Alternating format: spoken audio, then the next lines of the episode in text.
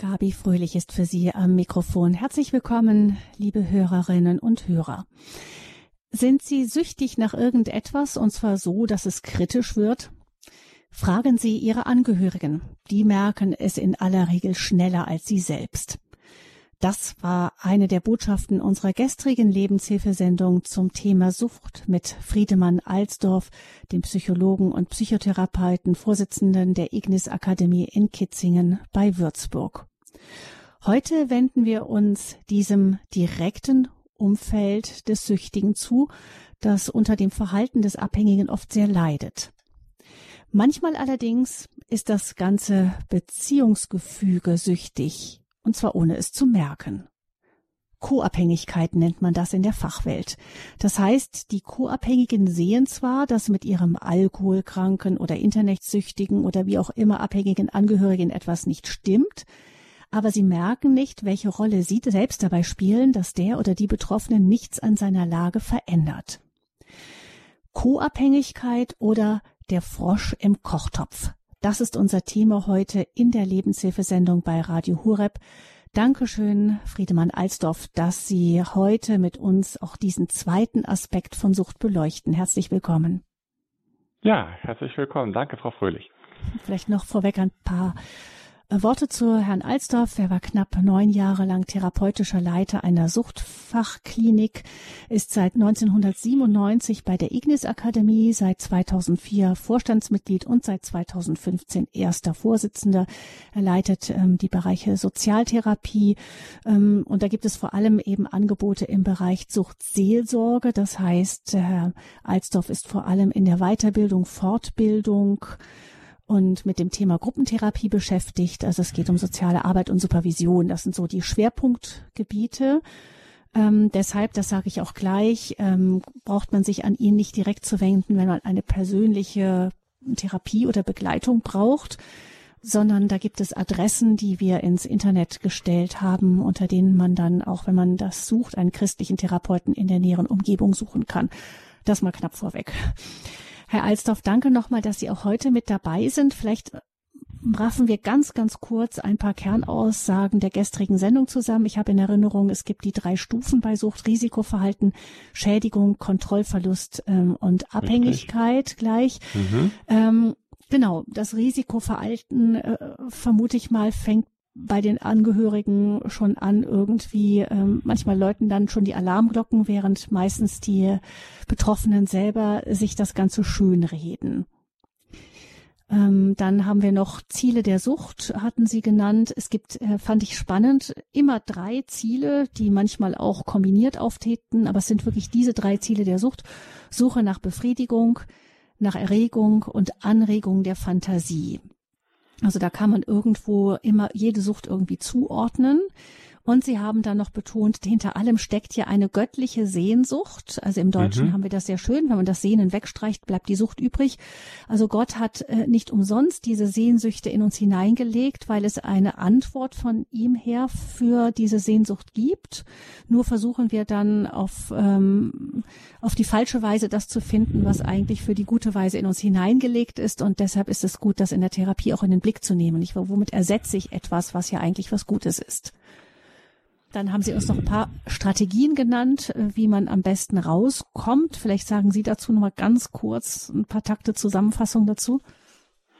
Ja, also es kommt natürlich erstmal darauf an, in welcher Motivationsstufe der Betroffene ist. Ob er noch in der Sorglosigkeit ist, dann äh, ist es, will er ja im Moment noch gar nichts ändern.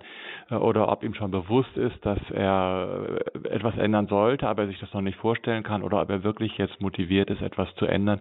Wenn jemand motiviert ist zu ändern, dann äh, gibt es wirklich Hilfen, zum Beispiel äh, Reizkontrolle dass man sein soziales Umfeld informiert über das, was man vorhat, dass man sich klare Ziele setzt, Belohnung gibt, dass man sich mal vorstellt, in welchen Situationen könnte ich denn rückfällig werden, welche äh, Alternativen entwickle ich dann für solche Situationen und ähnliche äh, Strategien mehr.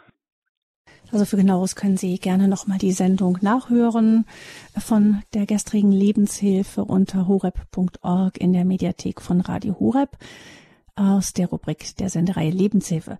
Jetzt gucken wir also auf diejenigen, die von einer Sucht oft wirklich auch stark, mal sehr stark, mal weniger stark, aber irgendwie immer mit betroffen sind.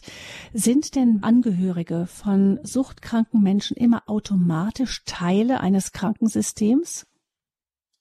Nein, zunächst einmal nicht. Sie sind betroffen äh, von dem Verhalten ihres Angehörigen und müssen sich damit auseinandersetzen. Es beeinträchtigt natürlich auch ihre Lebensqualität. Äh, und dann ist die Frage, ob es ihnen gelingt, äh, sich da in gesunder Weise zu positionieren und äh, in, in, die, in die Beziehung hineinzugehen oder ob sie selber sozusagen zu Ermöglichern werden, ob sie sich äh, verbiegen äh, in einer co-abhängigen Weise, was wir noch anschauen müssen. Da gibt es tatsächlich äh, diese beiden Möglichkeiten, wobei es da jede Menge Zwischenstufen gibt. Die positive Botschaft tatsächlich gelingt es äh, der Mehrheit der Angehörigen nach Beobachtung von Fachleuten, sich in relativ gesunder Weise zu positionieren. Also das Problem einer ausgeprägten Co-Abhängigkeit betrifft eine, aber immer noch äh, deutliche Minderheit. Wie werden, Sie haben gesagt, Sie sind auf jeden Fall betroffen von der Sucht. Kann man sagen, wie Angehörige ähm, durch ein Suchtverhalten eines, also eines nahen Angehörigen ähm, mit betroffen sind? Ja, ich würde da gerne mal äh, unterscheiden zwischen Partnern von Suchtkranken, zwischen Kindern und Eltern von Suchtkranken. Also fangen wir mal, richten wir mal den Blick auf den, der Partner ist eines Suchtkranken. Äh, die, die leiden eigentlich immer unter einem deutlich erhöhten Duldungs- und Katastrophenstress. Also Duldungsstress heißt, ich bin über längere Zeit hinweg Bedingungen ausgesetzt, die ich trotz Abneigung nicht äh, verändern kann. Und Katastrophenstress heißt dann immer wieder treten unerwartet unerwartete, unberechenbare, teilweise traumatisierende Ereignisse äh, ein, mit denen ich jetzt mich sofort äh, auseinandersetzen muss, die aber eigentlich außerhalb meiner Kontrolle liegen. Kommt dazu dann noch von Eltern oder Schwiegereltern unter Umständen Schuldzuweisung äh, an den gesunden Partner, der äh, dann hören muss, ja, wie konntest du es denn nur so weit kommen lassen? Das ist natürlich unglaublich hilfreich, wenn man sowieso schon im Megastress ist. Und nicht zuletzt unter Umständen auch von den Kindern, weil äh, die Kinder im Nachhinein den Elternteil, der nicht abhängig war, oft besonders kritisch sehen. Für die Kinder gibt es dann wie keine Entschuldigung, äh, den Kindern nicht genügend Liebe oder Schutz gegeben zu haben, vielleicht sogar abweisend gewesen zu sein, gelogen zu haben. Äh, Wobei man sich ja vorstellen muss, dass diese Partner selber ja ausgehungert sind, oft am Ende ihrer Kräfte äh, und Möglichkeiten. Also das ist ein unglaublicher Druck, unter dem solche Personen stehen. Das ist ja eine sehr verbreitete Problematik. Äh, und äh, dieser Druck äh, gibt dann auch einen Druck in Richtung co-abhängiges Verhalten, was wir nachher anschauen werden, was das ist. Hm. Ja, ich kann mir vorstellen, dass auch gerade Schuldgefühle auch unglaublich viel Druck machen. Man kann ja sich denken, vor allem denke ich bei Eltern von suchtkranken Kindern, wo man sich ständig fragt, was, was habe ich nur falsch gemacht? Ähm, mhm. dass mein Kind da gelandet ist und dann in so einen Aktivismus verfällt, der vielleicht dem Kind am Ende gar nicht hilft. Oder beim Partner kommt ja dann, wenn einer zum Beispiel alkoholabhängig ist oder, oder Pornos konsumiert, dann äh, steht der schweigende Vorwurf im Raum, wenn äh, du mit mir besser umgegangen wärst, dann wäre das alles nicht nötig gewesen. Also ich denke, da gibt es viel oder Kinder, die ähm, bei denen ist es natürlich besonders katastrophal, wenn sie das Gefühl haben, ähm, der Papa oder die Mama ähm, greifen zum Alkohol, weil sie so wütend auf mich sind und weil ich einfach ein schlechtes Kind bin. Ähm, ja, da, da denke ich, ist unglaublich viel Druckpotenzial drin. Genau, also das ist gerade gerade Kinder äh, können ja noch nicht unterscheiden, was ist normal, was nicht, äh, was ist gesund oder was nicht oder ähnliches, sondern sie wachsen dann mit den Maßstäben ihrer Herkunftsfamilie auf und kennen zunächst einmal nichts anderes, ja. Und es gibt da so eine eine verbreitete Fehlhaltung, die äh, sagt, ein Kind bekommt ja nicht so alles mit. Das ist grundlegend falsch. Kinder äh, wachsen mit ganz wenig Urvertrauen auf in solchen Situationen, erleben extreme Stimmungsschwankungen seitens seitens des abhängigen Elternteils müssen diese Konflikte aushalten, wissen nicht, ob sie geliebt werden oder stören, ob dies jetzt Versprochene morgen noch gilt. Äh, und äh, all das sind Lasten, die sie tragen müssen. Und dazu kommen natürlich noch spezielle Familienspielregeln, äh, die in Suchtfamilien herrschen. Also dass zum Beispiel das Suchtmittel, wenn wir jetzt mal Alkohol zum Beispiel nehmen würden, äh, ist eigentlich dann das bestimmende Element. Die Atmosphäre wird geprägt davon, ob getrunken wurde oder nicht. Man darf nicht über die Sucht reden. Äh, Sucht wird verleugnet. Alkohol ist nicht die Ursache des Problems. Schuld sind die Umstände. Also der Papa hat halt so einen Stress in der Arbeit. Das muss man ja verstehen. Ähm, dann werden die Grenzen des Einzelnen nicht hinreichend akzeptiert. Äh, man liest dann plötzlich im Tagebuch des Kindes, aber nach außen werden sie ganz äh, starr aufrechterhalten. Niemand darf merken, was hier bei uns los ist. Und im Prinzip, und das ist eigentlich noch das fast Wichtigste, jeder in der Suchtfamilie äh, ist dann leicht ein Enabler, ein Ermöglicher.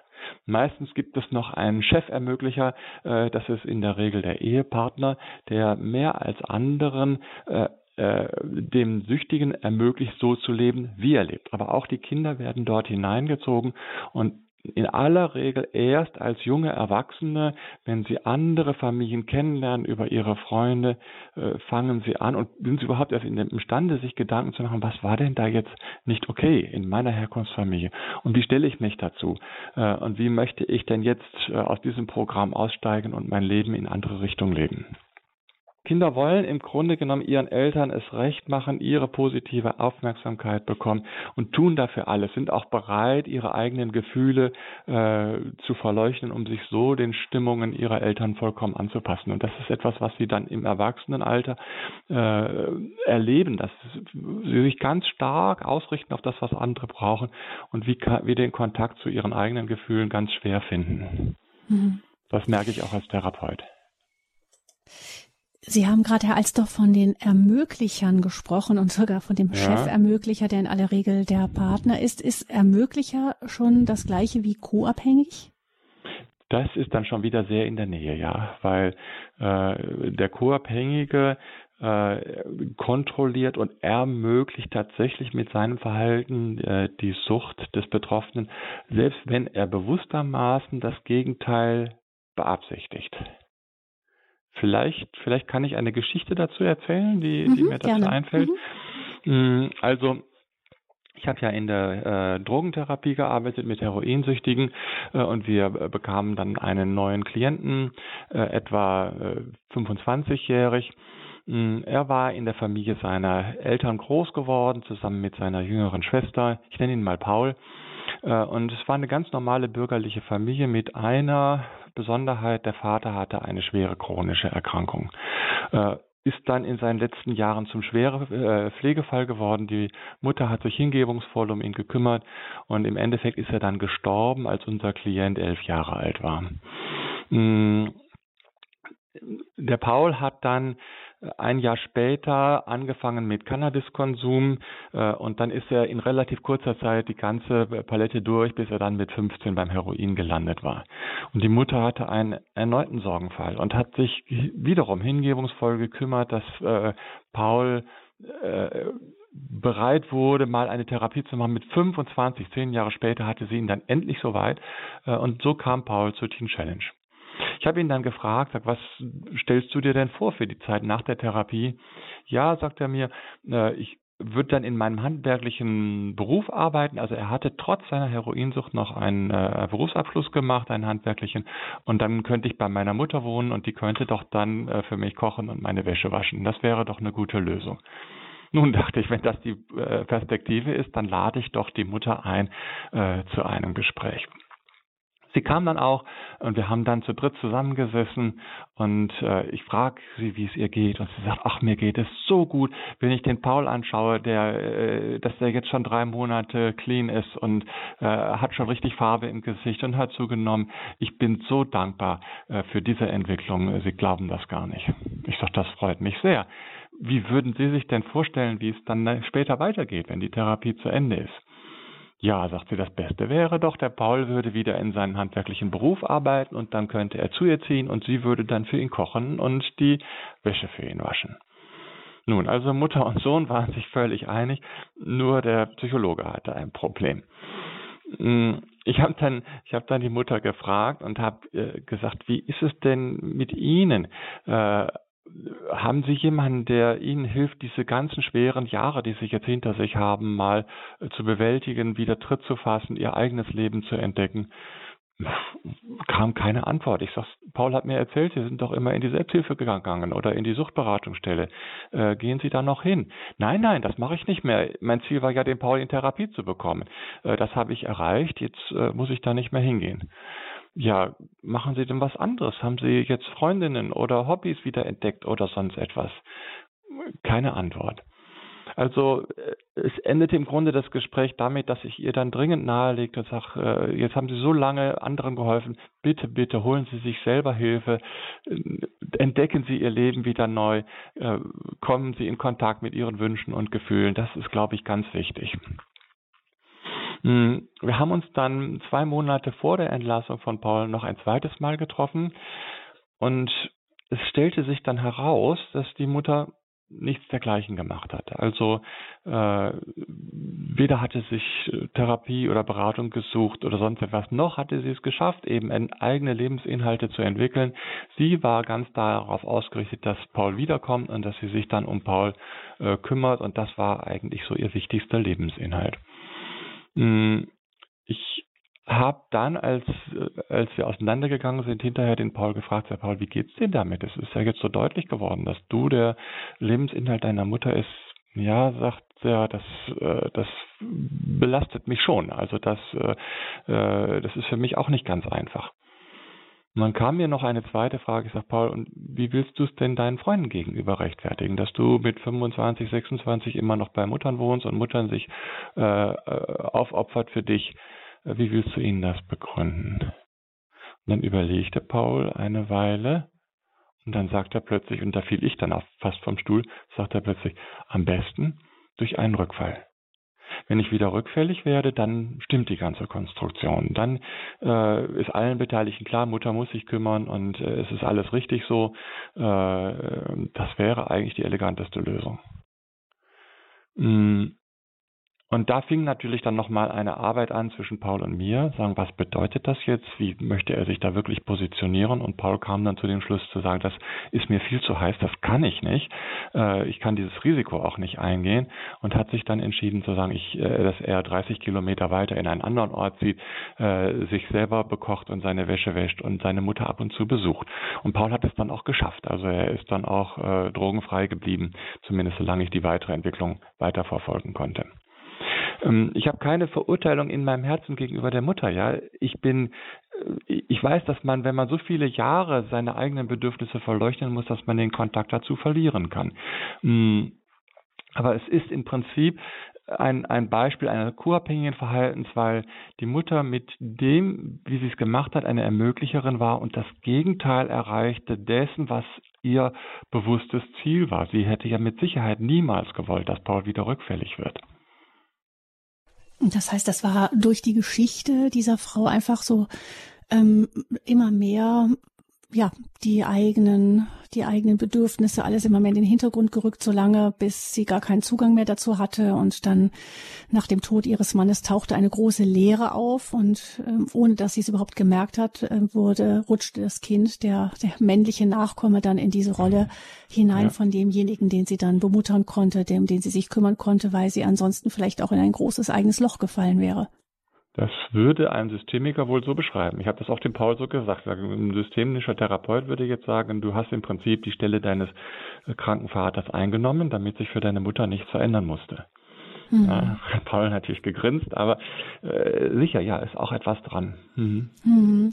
Jetzt ähm, überrascht es mich ein wenig, Herr Alsdorf, dass Sie sagten eben, dass ähm, diese Co-Abhängigkeit eher eine Ausnahmefall ist, denn ähm, wenn jetzt äh, in einer Familienkonstellation Süchte über längeren Zeitraum hinlaufen, ist es nicht irgendwo fast automatisch so, dass die anderen Mitglieder dann vielleicht auch manchmal aus Angst vor Gewalt oder aus, ähm, aus, aus Vorsicht oder aus, aus der Angst irgendwie eine, vielleicht auch eine christlich nicht gute Entscheidung zu treffen, sagen wir mal, also sich zu trennen mhm. zum Beispiel oder so, in dem System bleiben und dadurch dem anderen einfach doch immer weiter ermöglichen, ähm, sein Verhalten weiter auszuüben? Das fernab ist die Gefahr. aller Öffentlichkeit. Ja, das, ist, das, das, ist genau die Gefahr. Und ich glaube, so eine der Kernfragen ist, äh, lebe ich denn noch mein eigenes Leben? Folge ich noch meinen eigenen Werten? Äh, oder ist eigentlich alles auf die Angst abgestimmt, was passieren könnte? Kreisen meine Gedanken hauptsächlich nur noch um diese eine Sache? Äh, ja, äh, das wäre jetzt so eine Unterscheidung. Also wenn mhm. jemand noch gut in Kontakt ist mit sich, mit seinen Gefühlen, äh, wenn er seine Werte vertritt, wenn er nicht bereit ist, zum Beispiel herumzulügen oder sonst etwas, ja, das wären alles Schutzfaktoren.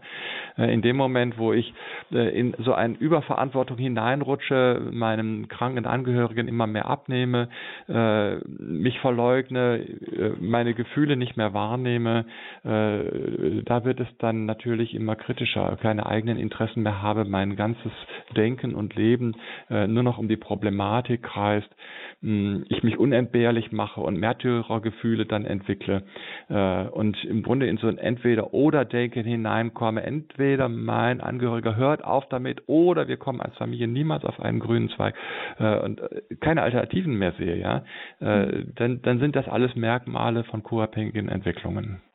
Man, der Vorteil, wenn man so etwas erkennt, äh, auf der einen Seite ist es so, dass man einem dann sozusagen noch, ich kann verstehen, dass Angehörige dann genervt reagieren und sagen, jetzt soll ich auch noch schuld dran sein, dass der andere sich so verhält. Ähm, aber der Vorteil ist ja, wenn man entdeckt, dass man selber ähm, zumindest Teile von Verantwortung mitträgt, dann ist das ja auch die Möglichkeit, etwas zu tun. Das heißt, man rutscht dann aus der Opferrolle raus ähm, hin zu demjenigen, der tatkräftig etwas verändern kann. Das ist, äh, das ist genau die Einladung, äh, die hier erfolgt. Ja, wirklich raus aus der Opferrolle zu sehen, ausloten, welche Handlungsspielräume habe ich denn, äh, wo kann ich wieder den anderen auch mehr in eigene Verantwortung hinein entlassen, wo muss ich was loslassen, vor allem, wo kann ich mein eigenes Leben wieder starten und in die Hand nehmen. Ja, was, was, mhm. was gibt es da an, an Möglichkeiten? Das Tückische an der Geschichte ist ja, und deshalb heißt der Untertitel der Sendung auch der Frosch im Kochtopf, ähm, nach dem bekannten Bild, dass ähm, angeblich ein, ein Frosch, den man langsam erhitzt, gar nicht merkt, äh, dass er in zu heißem Wasser sitzt.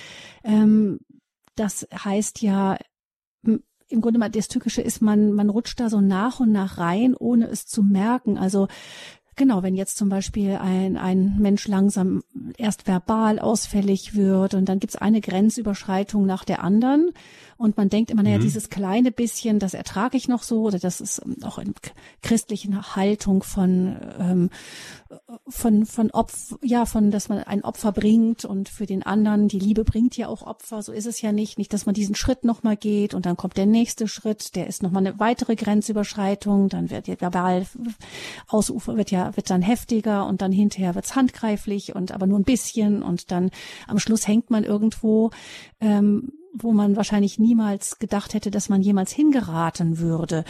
Ähm, ich höre ja. da eben von Ihnen raus, Herr Alsdorf, dass es äh, gut ist, dann so Momente des Abstands zu suchen und einfach mal ganz kurz rauszutreten innerlich und zu sagen, wo stehe ich jetzt?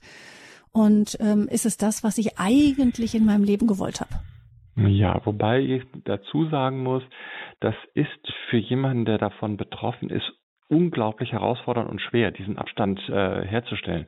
Also äh, da ist tatsächlich wiederum, Sie haben das am Anfang erwähnt, sagen die Angehörigen merken eher, was los ist als der Betroffene. Bei den Süchtigen ist es tatsächlich so, dass Freunde, Geschwister aus der Gemeinde, Nachbarn oder sonst etwas viel eher sagen, Moment mal, was läuft denn da? Was macht denn die Person? Ja, äh, und äh, tatsächlich, wenn man mal dort von außen einen Spiegel vorgehalten bekommt, äh, äh, dann äh, ist das unter Umständen vielleicht so der, der, der erste Startschuss, mal nachzudenken, sagen, wo bin ich hier eigentlich gelandet, ja?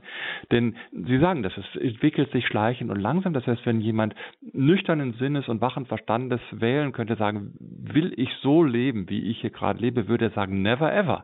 Ja, aber es hat sich ja ganz langsam entwickelt, man hat sich immer weiter verbogen, man ist immer weiter entfernt von dem, was man ein befriedigendes und sinnvolles Leben erachtet. Äh, und hat jetzt schon so viel investiert, äh, man hat so äh, lange sich verbogen, dass man sagt, wenn ich jetzt noch den großen Knall riskiere, wenn ich jetzt mein Kind noch vor die Tür setze oder meinen Ehepartner, mh, hm, dann hätte ich das ja im Prinzip schon viel früher machen sollen. Im Grunde, ich habe jetzt schon so viel hier hineingesteckt, äh, es kann doch nicht alles umsonst gewesen sein. Und dann investiert man halt nochmal weiter, so wie, weiß ich was, in überschuldete Staaten wird immer noch weiter Geld hineingeschmissen, damit äh, nicht offenbar wird, äh, dass da eigentlich eine Insolvenz ist. Ja. Mhm. Eine Schwierigkeit, ähm, die ich gedacht habe, gerade jetzt im christlichen Umfeld, also ich, ich habe, als ich ähm, über, als wir über diese Sendung nachgedacht haben, ähm, mir vorgestellt, wie wäre das denn vor 100, 200 Jahren gewesen? Ich glaube, ja. da wäre ein ein Co-Abhängiger wäre eher ähm, so im Ruch der Heiligkeit gestanden als der Dulder, derjenige, ähm, der ähm, also einfach die andere Wange hinhält, äh, wenn wenn auf die rechte linke Wange geschlagen wird, die rechte Wange nochmal hinhält und so weiter und so fort. Ja. Ähm, wie wie scheit, ähm, also ich, es gibt manche auch äh, Familienkonstellationen, die ich vor Augen habe, wo ich mich manchmal frage, ist das schon Heiligkeit oder ist das ungesund, was derjenige oder diejenige da trägt? Ähm, wo, wo, läuft denn da die Trennlinie? Mhm, mh.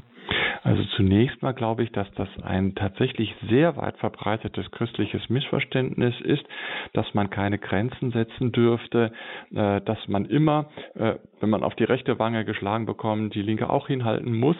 Mm, äh, und dass das natürlich dann eine solche Opferhaltung sagen, ich kann ja nichts machen, ich müsste mich ja scheiden lassen zum Beispiel, das will ich ja nicht als Christin, dass das das natürlich fördert.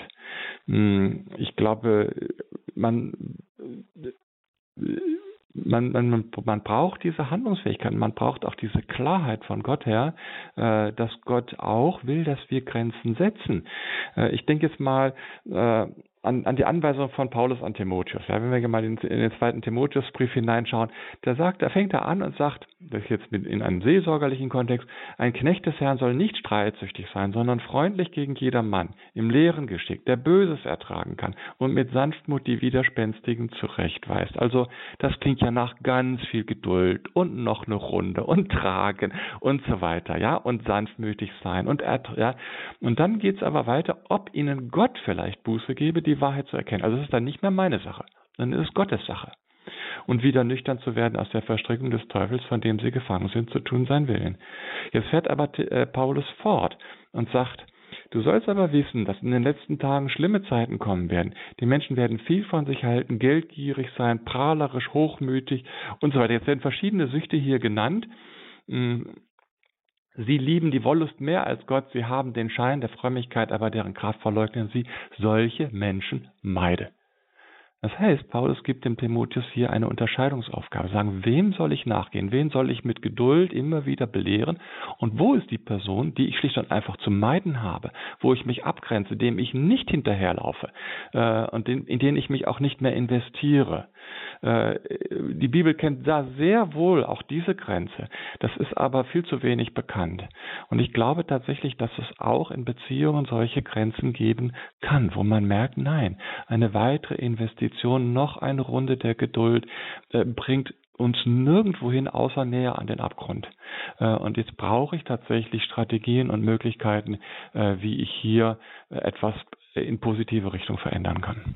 Mhm. Vielleicht auch da nochmal ein Beispiel, ja. Also mhm. Eine, eine Frau, die erlebt, der Mann kommt immer wieder äh, stockbetrunken nach Hause und dann fällt ihm nichts noch Besseres ein, als in diesem Zustand sie auch noch zu vergewaltigen. Und die Frau ekelt sich vor dem Mann und sagt, was, was muss ich aushalten? Ich finde das furchtbar, äh, aber ich will mich ja auch nicht scheiden lassen. Also muss ich das irgendwie ertragen. Äh, nein, das muss man nicht, sondern man kann dann mal zumindest überlegen, ob man Zwischengrenzen setzt, ob man sich schützt, äh, ob man zum Beispiel nicht dann mit einem, in einem nüchternen Moment mit dem Mann abspricht und sagt, du, wenn du abends betrunken nach getrunken hast und kommst nach Hause, dann tust du Dinge, äh, die sind nicht okay, äh, die tun mir weh, die will ich nicht, äh, dann äh, wirst du im Gästezimmer übernachten. Äh, das heißt, du wirst die Schlafzimmertür abgeschlossen finden, damit du da nicht versehentlich hineinstolperst und äh, dann übernachtest du bitte im Gästezimmer, bis du wieder nüchtern bist. und dann, wenn der, wenn der Mann dagegen verstößt, wenn er sozusagen randaliert und die Schlafzimmertür eintritt, eintreten will, dann hat man das Schnurlustelefon im Schlafzimmer und ruft die Nachbarn oder die Polizei, äh, um sich zu schützen. Also ich sag mal, es gibt dann schon Möglichkeiten, Grenzen einzuziehen. Bloß aus einer co-abhängigen Perspektive kommen Menschen nicht drauf. Das heißt, da brauchen sie diese, diese Außensicht, dieser Tu etwas für dich, ja? Setz Grenzen. Äh, das ist auch etwas, was Gott will. Ja, vielleicht auch, weil man dem anderen ja gar nicht hilft, indem man ihn immer weiter erlaubt, dieses ähm, zerstörerische Verhalten ähm, auszuüben. Nämlich er wird ja am Ende auch da stehen Eben. und, ja, und hat man, man vielleicht landet, die Möglichkeit, man, an der Grenze umzukehren, sozusagen. Man landet im Ermöglichungsverhalten, wie es bei der Mutter von Paul dann passiert ist. Hm. Ähm, Co-Abhängigkeit oder der Frosch im Kochtopf ist das Thema hier in der Lebenshilfesendung bei Radio Horeb bei Alsdorf. Sie haben von Strategien gesprochen, wie man da rauskommt. Welche Strategien gibt es denn? Also es gibt äh, die, die, die Hauptstrategie heißt Hilfe durch Nichthilfe. Das heißt, ich schaue, was äh, es, es, es steht eigentlich nicht im Rahmen meiner Möglichkeiten, meinen Angehörigen von der Sucht loszubekommen. Und das ist auch nicht meine Aufgabe, übrigens auch nicht von Gott her. Aber was ich tun kann, ich kann mein eigenes Verhalten steuern. Also ich kann Grenzen setzen, wo mir etwas zu viel wird, Konsequenzen von meiner Seite einführen, wenn die Grenzen nicht eingehalten werden. Ich verlasse die Opferrolle, ich lote meine Handlungsspielräume auf, aus. Denn dadurch, dass es mir länger schlecht geht, ist ja niemandem geholfen. Auch dem Suchtkranken übrigens nicht. Wenn ich wieder bei Kräften bin, wenn ich Zufriedenheit oder Dankbarkeit spüren kann, dann kann ich auch wieder bessere Unterstützung und Vorbild sein. Das heißt, ich verabschiede mich von mhm. allem, was darauf hinausläuft, den Süchtigen vor den Konsequenzen des eigenen Verhaltens in Schutz zu nehmen. Also, dass ich ihn beim Arbeitgeber entschuldige oder sonst etwas, äh, ihm Geld zustecke, wenn er Schulden hat, und alles Mögliche, ja, dieses Ermöglichungsverhalten. Damit, davon verabschiede ich mich. Dann kommen natürlich Ängste auf. Was passiert denn dann, wenn ich das nicht mehr tue, ja? Und da muss ich mich, glaube ich, im Vertrauen auf Gott diesen Ängsten stellen und sagen, Gott, wenn ich das nicht mehr mache, bitte sorg du für meinen Angehörigen, halte du ihn am Leben, ja? Ähm, und dass ich Abstand gewinne, dass ich das eigene Leben äh, wieder neu entdecke und sage, äh, so nicht mehr. Und was will ich stattdessen? Und dass ich konsequent bleibe, dass ich Dinge die ich ankündige, auch durchführe und Dinge, die ich nicht durchführen kann, auch nicht mehr androhe. Da hätte ich noch eine kleine Geschichte, die mir so dazu mhm. einfällt. Mhm. Mm, also hat mir auch einer von unseren äh, heroinsüchtigen äh, jungen Männern erzählt. Äh, er war bis zum Schluss bei seinen Eltern. Also die Eltern hatten zehn Jahre einen heroinsüchtigen Sohn äh, in ihrem Haus wohnen und waren irgendwann von dieser ganzen Geschichte fix und fertig und gingen zur Selbsthilfegruppe und sagen, wir können nicht mehr, wir, wir packen es nicht mehr, es geht nicht mehr. Äh, und dann haben diese, und ich meine, wenn man zur Selbsthilfe geht mit anderen Eltern heroinsüchtiger Kinder, denen braucht man nicht viel zu erklären, die wissen, wie sich das anfühlt. Und dann haben die anderen Eltern zurückgefragt und sagen, was findet ihr denn das Schlimmste? Dann haben die beiden ein bisschen überlegt und sagen, das Schlimmste ist für uns, dass sich unser Sohn das Heroin bei uns in der Wohnung spritzt. Äh, was er im Park oder auf dem Bahn, im Bahnhof macht oder ähnliches, ist sowieso außerhalb unseres Bereichs. Aber dass wir jetzt wissen, der sitzt hinter seiner Tür und jagt sich die Nadel in den Arm, das ist für uns unerträglich. Dann sagten die anderen Eltern zu ihm, dann setzt ihm jetzt hier mal eine erste Grenze. Sagt ihm das. Und die Eltern in ihrer Not machen das. Wir gehen zu ihrem Sohn und sagen, du, wir möchten nicht mehr, dass du dein Heroin bei uns in der Wohnung konsumierst. Was im Bahnhof oder im Park ist, ist äh, nicht unser äh, Verantwortungsbereich, aber nicht mehr bei uns. Sonst musst du ausziehen. Der Sohn sich total aufgeregt hat gesagt, was ich in meinem Zimmer tue, geht euch ein Scheißdreck an. Äh, Türen geknallt ab zu seinen Freunden. Nach ein paar Tagen haben die Eltern dann festgestellt, dass der Sohn sich auch nicht dran gehalten hat. Also frische Utensilien auf dem Fußboden und so weiter. Äh, und haben ihren Sohn ein zweites Mal angesprochen und gesagt, wir haben dir das gesagt, das geht nicht. Äh, konsumieren nicht mehr bei uns im Haus, sonst darfst du nicht bei uns wohnen bleiben. Die Reaktion identisch wie beim ersten Mal, sich aufgeregt, Türen geknallt, ab zu seinen Freunden. Als der junge Mann dann wiederkam, stand unten auf dem Bürgersteig sein Bett ein paar Plastiktüten mit seinen Sachen obendrauf. Die Eltern hatten das Schloss in der Haustür ausgewechselt und waren ihrerseits zu Freunden gegangen, damit sie sein Geschrei nicht hören mussten. Man kann sich vorstellen, was das für die Eltern bedeutet. Ja, es ist ein mit Sicherheit so das Gefühl, jetzt, jetzt haben wir alles verloren und äh, jetzt entgleitet uns alles. Aber es war die letzte Möglichkeit, die noch da war und auch die letzte Möglichkeit, äh, wieder in diese konsequent bleiben und ehrlich sein und klare Ansagen machen, wieder zurückzukehren. Was jetzt passiert, ist nicht mehr in der Hand der Eltern.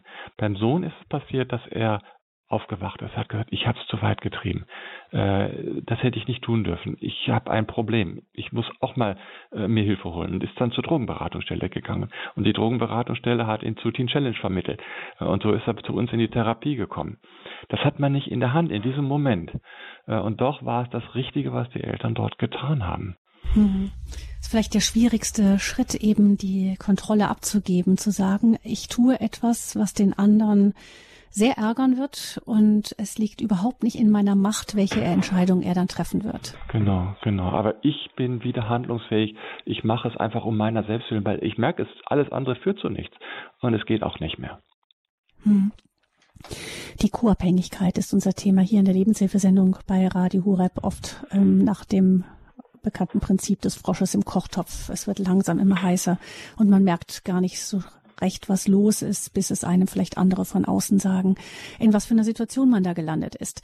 Friedemann Alsdorf ist ihr und unser Gesprächspartner. Er ist Psychologe und Psychotherapeut, Vorsitzender der Ignis Akademie in Kitzingen bei Würzburg, hat viel Erfahrung in Fortbildung und Seelsorgeschulungen. Die Gruppen gehen in Gemeinden, aber er hat auch viel Erfahrung in der eigenen Therapie.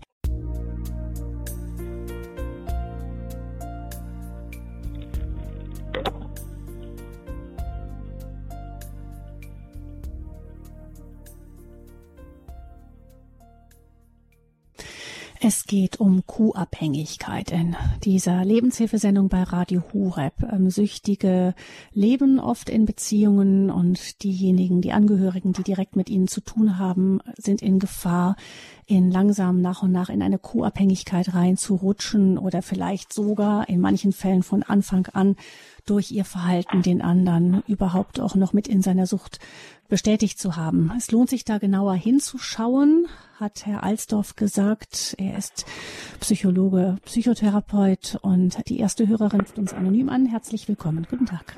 Ja? Ja, ja ich höre Sie. Sie. Mhm. Also, da bin ich jetzt doch die Erste. Ja, grüß Gott. Ich habe eine Frage. Ich wollte anonym bleiben und habe eine Frage, die vielleicht am Rande ist.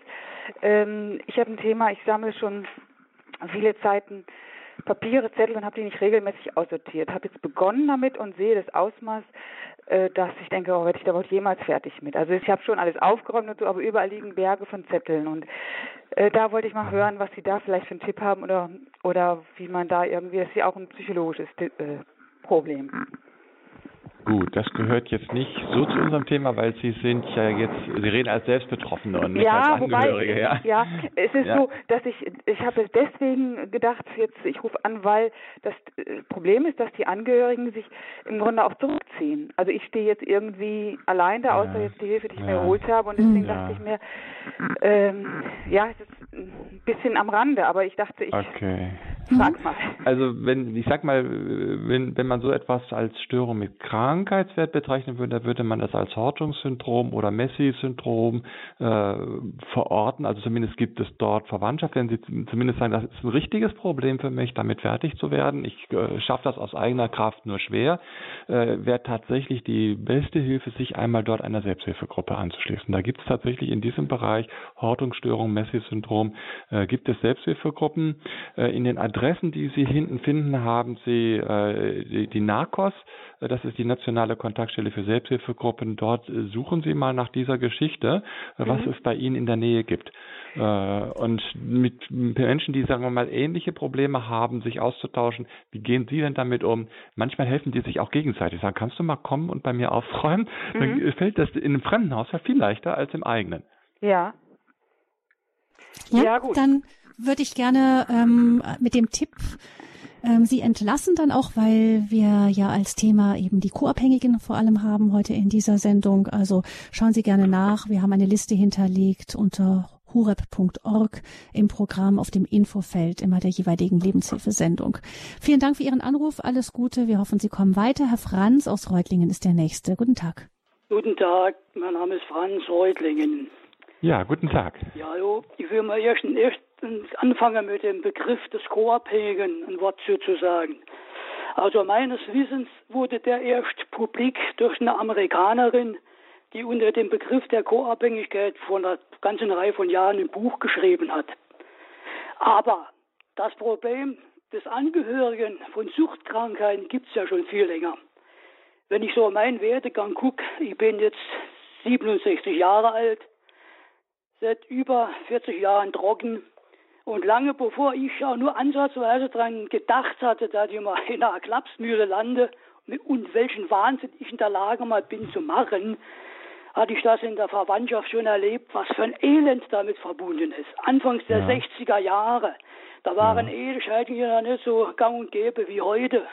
Ein Onkel von mir hat ein Haus versoffen, verpokert, vier Kinder, äh, davon drei verschiedene Mütter, anfangs der 60er Jahre, kamen in ja. Heimen unter und äh, ähm, ich denke, Herr Franz, darf ich Sie mal kurz unterbrechen? Ja. Äh, ich, ich, ich möchte so den roten Faden finden. Also was haben Sie eine Frage oder ist es eine Botschaft, nee, die Sie haben an unsere Hörer? Ich will kurz was sagen. Ich mache es kurz. Also pass auf, alle. Achtung vor Ihrer Arbeit.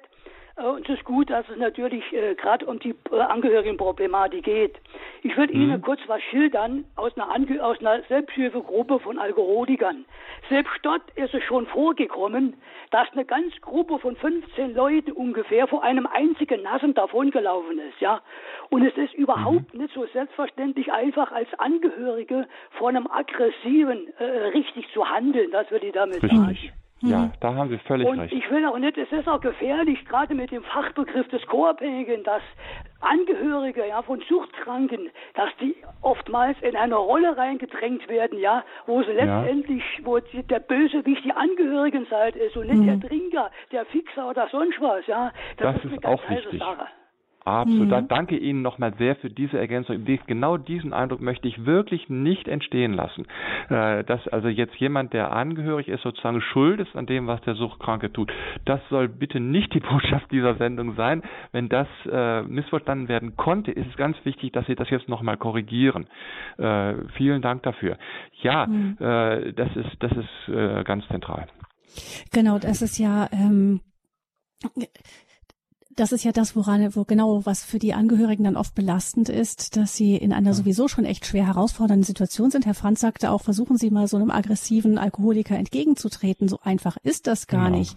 Genau. Und ähm, das fällt dann, also da ist dann die Frage, wo, wie, wie kann man Angehörige überhaupt stärken, mit einer solchen Situation angemessen umzugehen? Für viele ist es ja doch wie so ein inneres Tabu zu sagen, ich habe hier die Nummer der Polizei auf meinem, in meinem Telefon und ich habe sie so, dass ich sie sofort eintippen kann und ich hole die auch im Zweifelsfall. Das ist ja ein Riesenschritt. Ja, ja. Weil dadurch wird die Sache natürlich öffentlich, ne? Hm. Aber es ist genau der Schritt, der unter Umständen eine Veränderung dann nach sich zieht. Ja, also die Selbsthilfegruppen sprechen heute mehrheitlich von Mitbetroffenheit. Das finde ich im Grunde genommen auch richtig, damit eben dieses wertende Wort der Co-Abhängigkeit äh, nicht mehr da ist. Wenn ich von Co-Abhängigkeit rede, dann meine ich eine bestimmte Art des Verhaltens. Ja, also äh, eben nicht die einfache Mitbetroffenheit, der man sich nicht entziehen kann, sondern eben eine eine Art, damit umzugehen, die im Grunde genommen das Problem nicht löst. Hm. Hm. Danke für die Präzisierung, Herr Franz. Alles Gute Ihnen. Dann hören wir eine Hörerin, die uns ähm, anonym anruft. Herzlich willkommen. Guten Tag, mein Name ist Gabriele. Äh, ich bin erstmal sehr dankbar für die Sendung. Ich bin Tochter einer alkoholkranken Mutter und war jahrelang bei Alanon, bin diesen Gruppen, also diesen Selbsthilfegruppen sehr, sehr dankbar. Und mhm. meine Frage geht jetzt nur in die Richtung, was raten Sie denn Alkohol, also Kindern von Alkoholkranken? Die ganzen Strategien, die Sie ja angedeutet haben und die sicher auch ganz wichtig sind, treffen ja auf Kinder nicht zu. Also nach meiner Erfahrung, auch aus den Gruppen, ist die große Gefahr, dass die ja hilflos sind. Dass die ja. viel mehr als ein Erwachsener ausgeliefert sind. Dazu kommt die Scham. Äh, man will Mutter oder Vater schützen. Und wie soll ja. man als Kind Strategien entwickeln? Vielen Dank für Ihre Antwort. Das ist eine richtig schwere Frage. Ähm, weil eben Kinder ja zunächst einmal gar nicht, äh, auch, auch gar nicht richtig beurteilen können, was läuft hier falsch oder was ist so, ja. Äh, Kinder sind äh, aufgrund ihrer Schwäche, aufgrund ihrer in, in dem System ja auch nicht in der Lage, nachhaltig irgendetwas zu ändern. wenn Kinder Freunde haben, denen sie sich anvertrauen können, wenn sie Erwachsene haben, denen sie sich trauen, einmal zu sagen, wo sie der Schuh drückt, also eine Kindergärtnerin, eine Lehrerin, äh, ein Jugendgruppenleiter in der Gemeinde oder ähnliches, dann ist das für die Kinder unter Umständen ein ganz wichtiger Ankerpunkt, dass da jemand ist, der, es, der sie versteht, äh, der sie zuhört, der, der ihnen Wertschätzung entgegenbringt, der eine andere Sicht von den Dingen auch einmal hineinbringt äh, und sagt, schau mal, das kann man auch so und so sehen, ja. Und den Kindern in damit im Grunde eine, eine, eine Stabilität, eine Außenverankerung gibt. Man spricht hier von Förderung von Resilienz. Äh, da kann tatsächlich Lehrer, Erzieher, äh, Jugendgruppenleiter oder ähnliches ganz viel Positives bewirken. Also jetzt das Kind gar nicht mal unbedingt selber, aber andere Personen aus dem Umfeld oder eine Oma oder sonst etwas, ein Opa, äh, die jetzt nicht so mit hineingezogen sind in das Heim, können dann solche Ankerpunkte für Kinder werden. Ich selber arbeite nicht mit Kindern, sondern mit Erwachsenen äh, und ich habe viel äh, wenn, wenn ich Erwachsene nach ihrer Lebensgeschichte gefragt habe, habe ich gesagt, wie hast du das überlebt? Ja, und dann haben sie gesagt, ja, und dann war eben diese Lehrerin oder dann war dieser Pastor oder die Oma oder ähnliches, ja. Äh, zu denen konnte ich gehen, da konnte ich mich ausweinen, äh, da konnte ich sagen, was los war. Die haben zu mir gestanden und mir ein Gefühl gegeben, dass ich wertvoll bin. Und das ist unglaublich kostbar. Ja, vielen Dank nochmal. Ähm, wir haben ja jetzt auch hier wahrscheinlich auch unter der Hörerschaft vor allem eben Erwachsene eben unter im Blick. Und da gilt dann auf der einen Seite aufmerksam zu sein gegenüber dem, was passiert bei Kindern, wenn da der Verdacht ist, dass äh, Kinder eben in einem Haushalt mit irgendjemand Süchtigen sind. Dann ähm, sagten Sie, ist es wichtig, dass man einfach versucht, äh, gut hinzuhören, zu schauen, dass sie wirklich ein offenes Ohr finden ja, und vielleicht gegenüber. noch ein, mhm. weil, weil, weil die Gabriele das so schön sagte, äh, Kinder äh, nicht in einen Loyalitätskonflikt zu bringen. Also jetzt mhm. nicht die Eltern zu verurteilen äh, vor den Kindern oder so etwas ähnliches. Ja, weil Kinder haben keine anderen Eltern, die können die sich nicht aussuchen. Ja, sie, sie, sie stehen auch zu ihren Eltern. Also das ist auch wichtig, dass man da äh, sie jetzt nicht in einen Loyalitätskonflikt hineingibt, sondern ihnen alle möglichen anderen Arten der Unterstützung äh, zu äh. Außer es gibt jetzt wirklich markant markante Zeichen von Kindesmissbrauch, schwerer Vernachlässigung oder ähnliches, dann ist natürlich schon der Punkt, wo man sagt, jetzt muss ich mir vielleicht mal bei einer entsprechenden Telefon beim Jugendamt oder sonst etwas mal professionelle äh, äh, Rat holen, wo ich vielleicht auch Alarm schlagen muss. Ja, das, das wäre sozusagen die, äh, äh, die Grenze. Mhm. Und mhm. wie ist das jetzt für ähm, Menschen wie unsere Hörerin, die eben als Erwachsene rückblickend auf diese Zeit zurückschauen, gibt es da auch Hilfestellungen? Man, Sie haben ja gesagt, das prägt das ganze Leben. Ja, da gibt es Hilfestellungen. Also da geht es wirklich darum zu sagen, ich muss wieder lernen und möchte wieder lernen, meine Bedürfnisse, meine Wünsche wahrzunehmen, meine Gefühle kennenzulernen, äh, das für mich einmal klar zu bekommen, was war gut in meiner Herkunftsfamilie, was war schlecht, von wem möchte ich mich auch, von welchen Strategien will ich mich in Frieden trennen. Das, was, die, was die Gabriele sagte, die Alanon äh, Selbsthilfegruppen, also das ist natürlich tatsächlich ein solches Forum, wo man äh, das auch erzählen kann und sich auch verstanden weiß. Und das würde ich auch sehr empfehlen. Äh, da ist die Selbsthilfe wirklich äh, eine, eine prima Möglichkeit. Hm. Vielen Dank für den Tipp, den Hinweis und die weiterführenden Gedanken unserer Hörerin. Alles Gute, Gottes Segen Ihnen.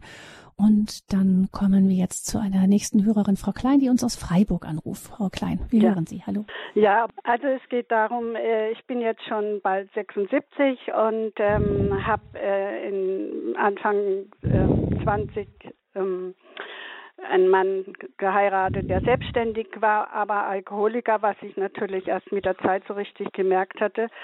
Ähm, vor allen Dingen war er schon mal verheiratet. Die Ehe wurde aufgelöst wegen der Geisteskrankheit von der Frau angeblich. Und ja, und das hat er nachher dann mit mir auch versucht, dass ich die Schuld habe, wenn er wenn es ihm schlecht geht, wenn das Geschäft nicht gut geht und alles. Ich bin ja mehrfach weg, weil ich sonst das nicht ausgehalten habe und auch kein Geld hatte mhm. Und konnte mhm. arbeiten. Und dann ist Folgendes passiert, dass er dann hinter mir her telefoniert hat und überall die Arbeitgeber gegen mich eingenommen hat, was ich aber nicht direkt gesagt bekommen hat. Und das mhm. ging ein ganzes Leben lang. Er ist jetzt schon 30 Jahre tot. Ich habe ihm auch alles vergeben. Er hat mich am Schluss mal gefragt, weil er bei den Eltern nun war und ähm, ist aber dann doch ganz plötzlich gestorben und dann hat aber auch sein Sohn mit dieser Sache angefangen. Ne? Und der ist dann. Mit äh, Alkohol dann angefangen. Alkohol, ja. Mhm. Und äh, ich glaube, es waren aber noch andere Süchte dabei. Das war dann auch Ihr Sohn dann, also Ihr ja. gemeinsamer Sohn. Ja, mhm. ja, genau. Mhm. Und ähm, aber was das Schlimme ist, dass diese Geschichte, die er da mit mir gemacht hat. Er hat ja noch Söhne, die haben das weitergemacht und äh, Verwandtschaften und dass das nicht aufhört. Ich also bin bis jetzt hier ähm, eine Person, die äh, alle möglichen Sachen anstellt. Ich weiß ja nicht was. Ich bin im Internet und weiß nicht was. Und das nie mhm. aufhört. Ich selber habe ja jahrelang versucht, alles ähm, besten zu machen, habe selber Therapie gemacht. Ich habe auch ähm, bin mhm. auch mit ihm zum Arzt. Der ist noch mit, aber dann ist er erst rein und hinterher ähm, war ich auch dort an allem schuld.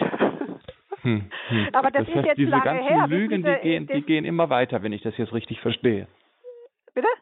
Diese ganzen die, Lügen über ja, sie, die werden eigentlich genau, immer weitergetragen, genau. wenn ich das jetzt ich richtig da verstehe. Nicht mehr raus, egal wo ich bin. Es ist ganz furchtbar. Ich werde auch überall abgehört, weil die Leute alle meinen, ich bin, also sie müssen nur wissen, was ich alles Böses mache nehme ich an.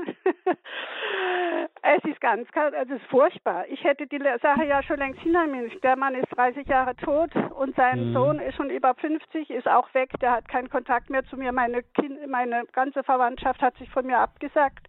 Es ist ganz mhm. furchtbar.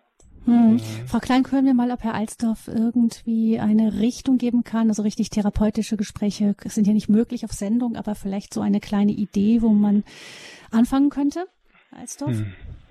Also ich glaube, das Wichtigste ist tatsächlich, äh, weil ich gehe jetzt auch mal davon aus, dass Sie auch in einer Situation gewesen sind, wo Sie jahrelang sich und Ihre Bedürfnisse und Ihre Wünsche zurückstellen mussten. Äh, dass Sie wirklich versuchen, äh, das zu finden, was, was bin ich, was macht mich aus, was ist meine Identität äh, und das äh, so offen wie möglich vor anderen zu leben. Das heißt, dass die Personen, die Ihnen begegnen, die echte Frau Klein kennenlernen, mit ihrer Originalität, mit ihren Ecken und Kanten, äh, mit, mit ihren Gefühlen und Wünschen und alledem. Äh, je mehr sie als echte Person bekannt sind, umso weniger können sich dann Lügen über sie auf Dauer halten. Zumindest nicht bei den Personen, bei denen sie dann enger zusammen sind.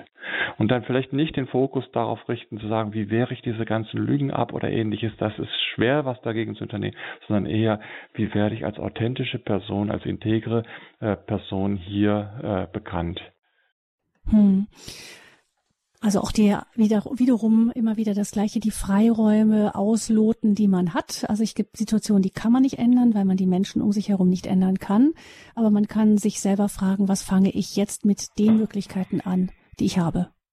Hm dann hoffe ich, Frau Klein, dass ähm, ein kleiner Gedanke dabei war. Gibt es sonst noch für solche Fälle auch eben Gruppenmöglichkeiten, ähm, professionelle Hilfe, die Sie raten? Also grundsätzlich hat Frau Klein das ja auch schon gemacht, dass sie gesagt, ich bin in Therapie gegangen. Das würde ich in einer solchen Situation auch empfehlen, weil das ist eine unglaubliche Belastung, äh, die sie da geschildert hat. Äh, und da braucht man jemanden, der einem hilft, das zu tragen, seine Gedanken zu sortieren, Strategien zu entwickeln. Und äh, in solchen solchen Situationen zahlt die Krankenkasse das auch. Also da würde ich tatsächlich bei der Psychotherapeutenkammer äh, mal mich einloggen und äh, nach einem Therapeuten in meiner Nähe suchen, wenn ich in so einer Situation wäre. Mhm. Ja, mhm. danke schön, Frau Klein, für Ihren Anruf. Wir hoffen auch, dass Sie weiterkommen für sich ganz persönlich und hören jetzt eine Hörerin, die uns anonym anruft aus Österreich. Herzlich willkommen. Guten Tag, Herr Alsdorf. Ja, guten Tag, ich höre Sie. Ich, äh, ich hoffe jetzt, dass das ein bisschen zum Thema passt. Es geht nämlich um folgende Situation. Ich bin eine Mutter eines erwachsenen Sohnes, er ist jetzt 21 und er ja, leidet eigentlich unter, also er war schon mal in Behandlung wegen einer Angststörung und die Therapeutin hat dann auch gemeint, dass er eine beginnende Zwangsstörung hat. Also ich, ich mhm. empfinde das auch manchmal so.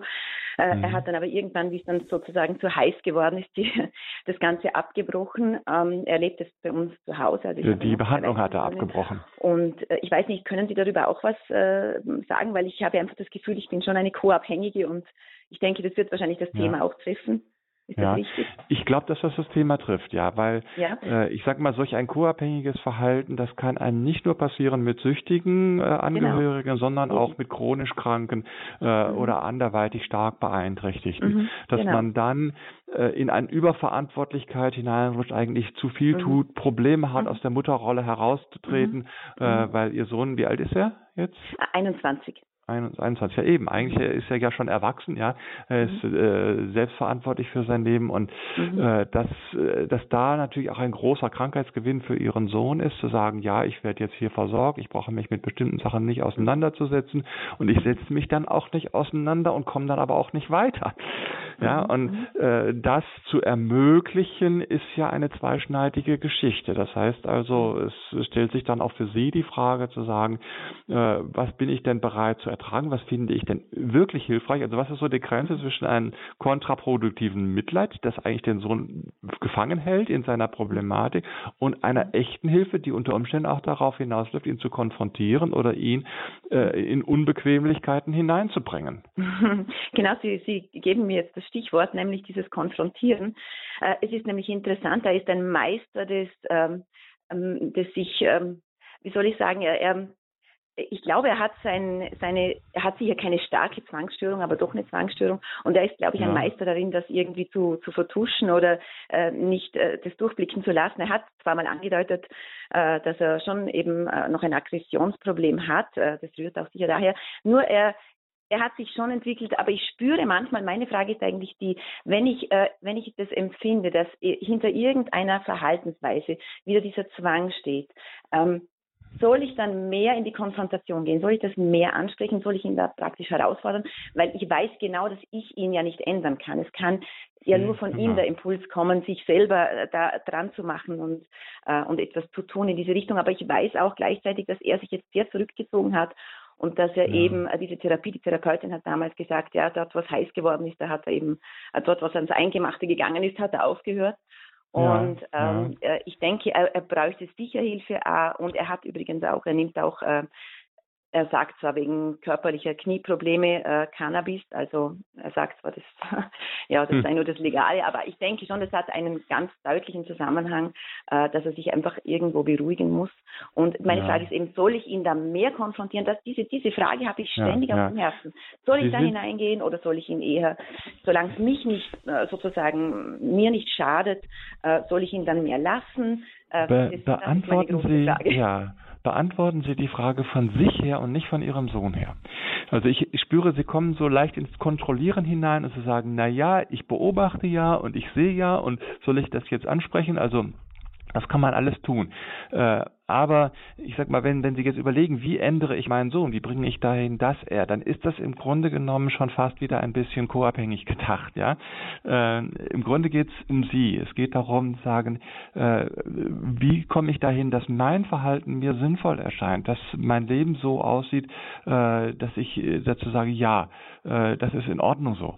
Äh, dazu kann ich stehen. Und es kann unter Umständen darauf hinauslaufen, dass Sie Ihren Sohn sagen müssen, äh, du, also so ich, wär, ich bin bereit, dich zu unterstützen, aber nur, wenn du eine Therapie machst. Wenn du jetzt äh, so vor dich dahin dümpelst und machst nichts für dich und machst auch keine Therapie mehr, äh, dann möchte ich das nicht damit unterstützen, dass ich dir hier Wohnraum und sonst wie alles gebe, äh, weil das führt zu nichts und das lässt mich tief, zutiefst unbefriedigt und äh, ich sehe darin keinen Sinn. Und äh, im Grunde genommen, ja, sie sagen, mach eine Therapie äh, oder du musst ausziehen. Also es könnte zum Beispiel eine Möglichkeit sein unter vielen. Hm. Also wichtig Dankeschön. vielleicht noch in diese, ja, gerne. Alles Gute Ihnen. Ähm, mhm. Vielleicht wichtig in diesem Zusammenhang, es gibt auch dieses Verhalten eines, also sagen wir mal, ein ungut verstärkendes Verhalten, auch da, wo es vielleicht nicht um direkt um Süchte, Abhängigkeiten geht, sondern wo es um Zwangsverhalten geht oder einfach eine, eine, eine Störung in der Persönlichkeit des anderen. Da kann, kann das auch ziehen, dass dieses Verhalten einfach den anderen verhindert, dass der andere sich damit wirklich direkt konfrontiert. Ja, ich sag mal, es mhm. gibt dieses, äh, die Situation eigentlich auch bei jeder Art von chronischer Erkrankung, auch bei körperlicher Erkrankung. Wenn ich quasi jemanden habe, der äh, chronisch auf Hilfe angewiesen ist oder ähnliches, dann bin ich auch unter diesem Druck, äh, sagen, wo nehme ich zu viel Verantwortung äh, und äh, ja, halte den anderen dann auch in der gewissen Unmündigkeit und Hilflosigkeit. Mhm. Mhm. Wir sprechen über Co-Abhängigkeit und ähm, wie man damit umgehen kann, Strategien raus. Es gibt eine Hörerin, die noch nachgefragt hat, ob auch Magersucht ähm, eine Problematik sein kann, wo eben Co-Abhängigkeit mit von der Partie sein kann. Das hat sie in der Un Redaktion unbedingt. hinterlegt. Ja. ja, unbedingt. Also äh, gerade sogar würde ich sagen, Magersucht ist eine der äh, äh, markantesten familiären Kampffelder, ja, dass quasi dann äh, äh, die magersüchtige Person das Essen verweigert und dann Mutter oder äh, äh Vater darauf einreden, isst doch endlich was oder sowas, ja.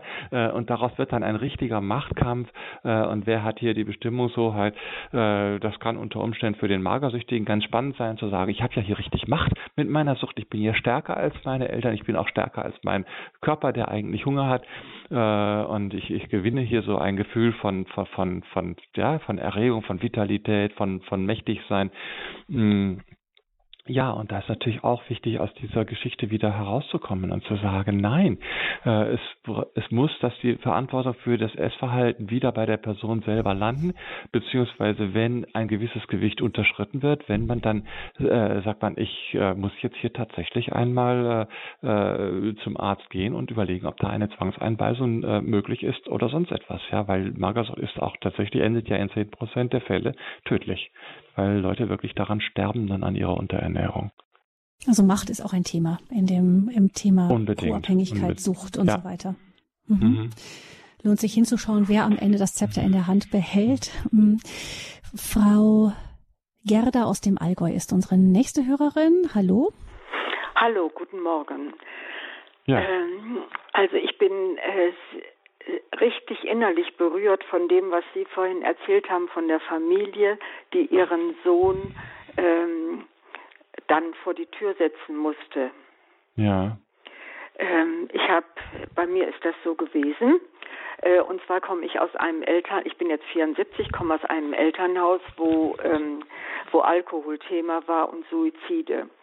Und ich bin so in das Erwachsenenleben reingegangen und habe gedacht, wenn ich ordentlich meinem Mann sage, dass er zu viel trinkt, dem Sohn sagen, dass er mit den Drogen aufhört und so weiter. Ich muss jetzt heute mhm. lachen, weil ich das alles überlebt und gut überlebt habe, weil mhm. ich mir wirklich Hilfe geholt habe. Und deswegen mhm. rufe ich sehr gerne an und sage, mhm. da äh, der Angehörige, wenn wenn ich als Angehöriger bei mir anfange, dann geschieht ja. so viel in der Familie.